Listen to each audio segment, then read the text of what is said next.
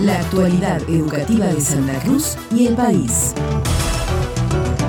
El Consejo Provincial de Educación comunica que desde el lunes 6 de noviembre se encuentran abiertas las inscripciones virtuales para el ciclo lectivo 2024 para todas las instituciones educativas de la provincia, abarcando el nivel inicial, sala de 3, 4 y 5 años, primario y modalidad rural primer grado, secundario y escuelas técnicas primer año. Consultada la subsecretaria de Planeamiento Educativo, Matilde Gallo, señaló que las inscripciones se realizarán con la dinámica que se viene implementando desde hace dos años en el marco del contexto de pandemia. Tienen que tener ya dispuesto la foto del documento del niño, niña o adolescente a inscribir, de ambas partes, ambas caras, el quill también del estudiante y del responsable y un correo electrónico, por favor, insistimos para quienes no están tan habituados a utilizarlo, a que verifiquen que es válido porque van a realizar el proceso de inscripción que es muy breve y les llegará un resumen que da cuenta que se ha hecho de manera satisfactoria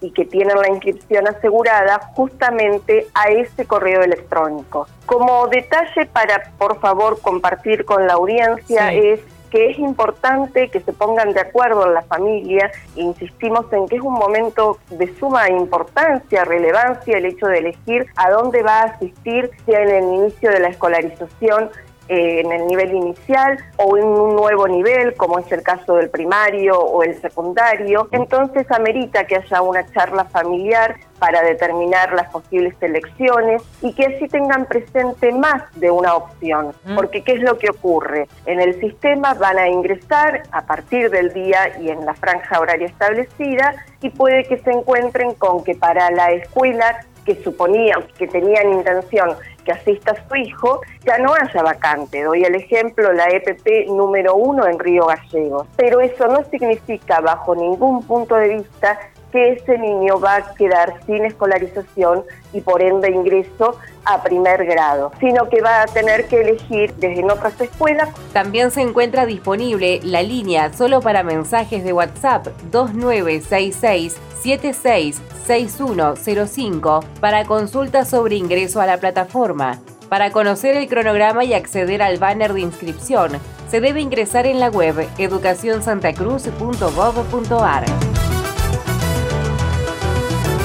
La escuela primaria número 61 de Río Gallegos llevó adelante una jornada recreativa celebrando el Día Nacional de la Educación Física, evento que contó con la participación de más de 100 familias, quienes acompañaron a las y los estudiantes en un día lleno de habilidades, destrezas y talentos. Daniela Quinteros, directora general de políticas socioeducativas, compartió detalles de la actividad y destacó el rol del programa Quédate en la escuela, te acompañamos, que busca promover el desarrollo de capacidades en las y los estudiantes. Que tiene un objetivo principal que es poder revincular a los estudiantes con la escuela, acompañarlos y fortalecer el tránsito y la permanencia en el sistema educativo eh, y eso es el objetivo principal del QETA, la revinculación.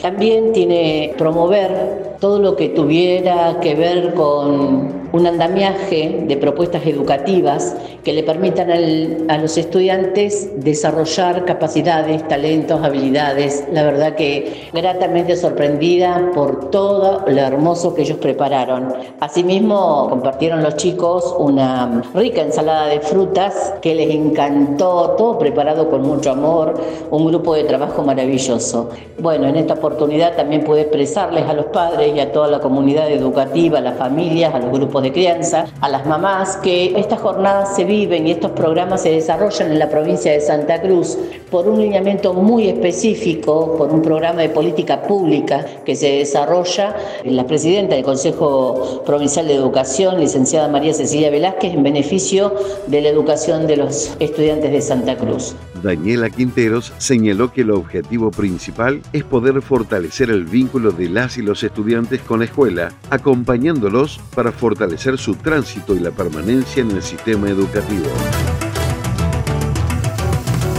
El Ministerio de Educación de la Nación firmó un convenio con la Sindicatura General de la Nación para promover acciones conjuntas de colaboración para promover el mantenimiento de un adecuado sistema de control interno en las universidades nacionales, tendientes a la transparencia y a una adecuada administración en el uso de los bienes y recursos.